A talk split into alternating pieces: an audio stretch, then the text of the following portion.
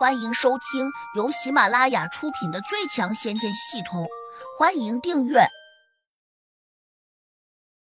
第六百三十九章：屋漏偏逢连夜雨。说完，他转身便走。这次胡杨没有拦他，谁知他才走了几步，突然捧着肚皮弯腰蹲了下去，斗大的汗水从额头上滚了出来，一边痛苦的叫道：“痛死我了！我的妈呀！”萧光和肖丽娟都觉得有些诧异，忍不住又看了胡杨一眼。均在想，黄山河怎么会无缘无故叫痛呢？胡杨的神情十分淡定，对黄山河说：“很痛就对了，一般情况下，人渣见到我都会痛的想死的。”肖家两兄妹忍不住想笑，这是什么理由？黄山河坐到地上，一张胖脸已经有点扭曲了，他抬起头。绝望的看着胡杨，马上又转开目光，看向了他那两个躺在地上的手下。李二壮和张虎躺在地上低声呻吟，可能骨头撞断了，所以无法爬起来，自然也就没办法来帮黄山河。胡杨突然又说：“黄山河，你要是再赖在这里不走，我就要帮他们赶人了。”黄山河慌忙说：“麻烦你帮我叫救护车。”胡杨点点头，行，先给点好处费。好，我给你。你想要多少钱？黄山河皱眉问。五百万。黄山河差点叫起来：“你大爷的！帮忙打个电话，你要五百万？你怎么不去抢银行？太贵了，我自己打电话算了。”黄山河哆嗦着摸出了手机。胡杨沉下脸说。你有电话不打，还叫我帮忙，你这是存心耍我？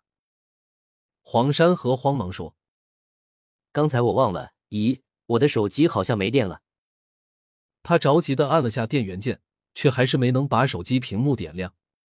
他忍不住又长按了一下，却还是没能开机。他哦了声，非常失望，觉得这真是人走背月时，喝凉水都会塞牙缝。把你们的手机给我。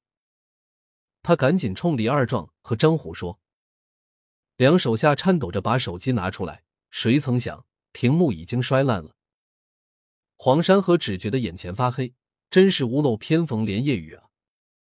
大哥，还是你帮我叫救护车吧。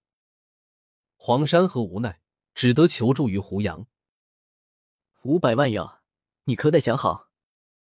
胡杨故意提醒说：“没问题，我愿意出五百万。”黄山河急忙说：“就拿他们欠我的那五百万来抵吧。”胡杨说了声好，转头叫肖丽娟打电话。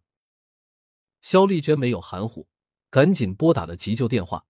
然后他走到胡杨身边，愁眉不展，低声说：“这样恐怕不行，他以后不会放过我们呢。”以后？他没有以后？什么意思？肖丽娟十分困惑。当然不能理解。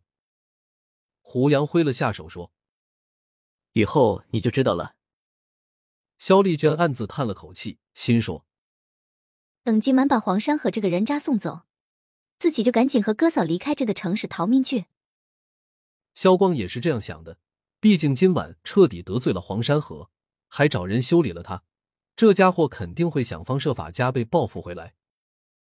以他黄家的势力。萧光和萧丽娟两兄妹哪里惹得起？他们当然也不能一直指望胡杨，毕竟这个暂时遇到的保护神最多只能给他们短暂的保护。没多久，救护车来了。等到急救医生走进来时，黄山河赶紧迎上去，急切的冲医生说：“我的肚子痛。”领头进来的是个二十多岁的年轻女医生，她板着脸，眼睛却盯着地上的李二壮和张虎。马上招呼跟进来的护士，把这两个伤者抬上了担架。大家手忙脚乱的，没有人理睬黄山河，他有点郁闷，冲女医生怪叫起来：“你这个医生怎么当的？我这个病人就不管了吗？”女医生瞪着他，责怪道：“我们这里是临时急救，你好端端的需要我们做什么？让开，别妨碍我们工作。”黄山河一呆，撩开衣服，露出了肚皮。着急的说：“我刚才肚子痛的厉害。把衣服放下来，再这样做，我告你耍流氓！女医生生气道。黄山河又是一怔，胡杨在旁边哈哈大笑。医生同志，这家伙脑子有问题，你不要理他。女医生转头看了胡杨一眼，顿时就愣住了，他眼里还闪过一丝亮光，嘴里小声嘀咕：“这人长得真帅。”可能他突然之间找不到话说，又想和胡杨聊几句，便语无伦次的问：“他们两个是怎么摔伤的？”你说他们？胡杨指了下正往外抬走的李二壮和张虎，反问：“对，就是他们。”女医生点头说。他们打我，然后自己摔倒了。胡杨笑着说。女医生撇了撇嘴，怨怨的看胡杨一眼，还摇了摇头，可能认为他不老实。黄山河逮住机会，指着胡杨，赶紧说：“是真的，漂亮医生就是他干的，你快叫人把他抓起来。”女医生瞪着黄山河，很不高兴的骂了句：“我看你脑子有病。”黄山河虽然有点怕胡杨，但却不会怕医生。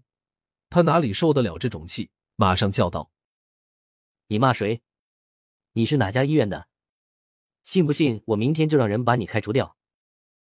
如果他说要投诉女医生，倒还说得过去。他这样说，摆明了就是在威胁别人。女医生好像也不是怕事的主，冷着脸说：“我看你是真的病得不轻，要不到医院去，我帮你打两针。”黄山河一呆，怒道：“你这是什么态度？我明天就到你医院去找院长。哼哼，不给我一个说法，你死定了。”女医生皱眉，眼见黄山河一脸凶神恶煞，就知道他可能不好惹。这时，肖丽娟赶紧走过来，对女医生说：“你别惹他，他会报复你的。”女医生脸色微微一变，没有再说话。可能也担心惹到社会上那种渣子，到时脱不了身会很麻烦的。本集已播讲完毕，请订阅专辑，下集精彩继续。